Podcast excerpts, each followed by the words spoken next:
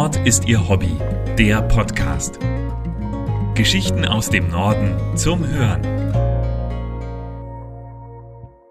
Flugzeuge im Bauch von Hans Pieper. Der Beluga ist für viele Hamburger schon fast ein Wahrzeichen der Stadt. Das neue Modell XL fliegt ab sofort mit einem Lächeln über die Hansestadt. Wohl jeder, der in Hamburg wohnt, hat ihn schon einmal am Himmel gesehen. Kein Wunder, denn drei bis fünf Beluga-Flüge sind in der Regel werktags unterwegs zum Airbus-Werk in Finkenwerder. Mit ihren überdimensionalen Rümpfen sehen sie nicht nur schwanger aus, sie sind es sozusagen.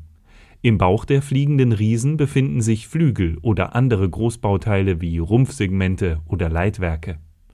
In Finkenwerder werden mit ihnen beispielsweise Flugzeuge der Reihe A320 vervollständigt. Wenn der Beluga die letzten Teile gebracht hat, kann der Nachwuchs selbstständig zu seiner neuen Heimat starten. Der Wal nimmt unterdessen beim Rückflug Rumpfteile mit in andere Werke. Die bisherigen Transporter sind inzwischen in die Jahre gekommen. Einige der Beluga Supertransporter sind schon beinahe 30 Jahre alt. 2025 sollen sie endgültig ausgemustert werden. Die Nachfolger sollen natürlich alles besser können. Der neue Beluga XL kann zwei statt nur einem A350 Flügel mitnehmen. Statt maximal 155 Tonnen kann der Flugwal nun mit 227 Tonnen abheben.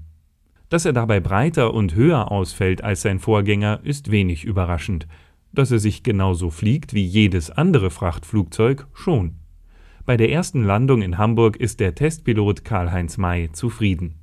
Das Spektakuläre am Beluga XL sei, dass er von Anfang an so unspektakulär gewesen sei. Wenn er ihn fliege, merke er gar nicht, was für einen Riesen er eigentlich steuere, erklärt May nach der Premierenlandung in Hamburg.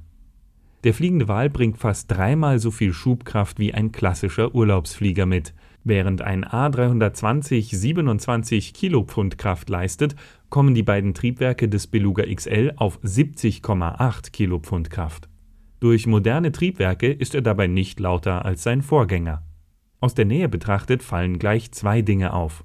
Was für ein Wunder es ist, dass so ein Ungetüm überhaupt fliegen kann und wie putzig er lächelt. Das Design mit den verschmitzt schauenden Augen und dem langgezogenen Mund wurde von den Airbus-Mitarbeitern per Intranet-Abstimmung gewählt. Wer den Beluga XL sehen möchte, sollte eine Flugtracker-App herunterladen oder im Internet Ausschau halten. Denn einen festen, regelmäßigen Zeitplan haben die Belugas nicht, sie fliegen, wenn sie gebraucht werden. Mit der Einführung steigt die Chance, einen XL live zu erleben.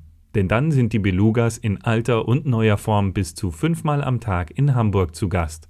Dass die neue Variante im Landeanflug bei der Ankunft beim Blick auf die Stadt lächelt, dürften Hamburger nur zu gut verstehen.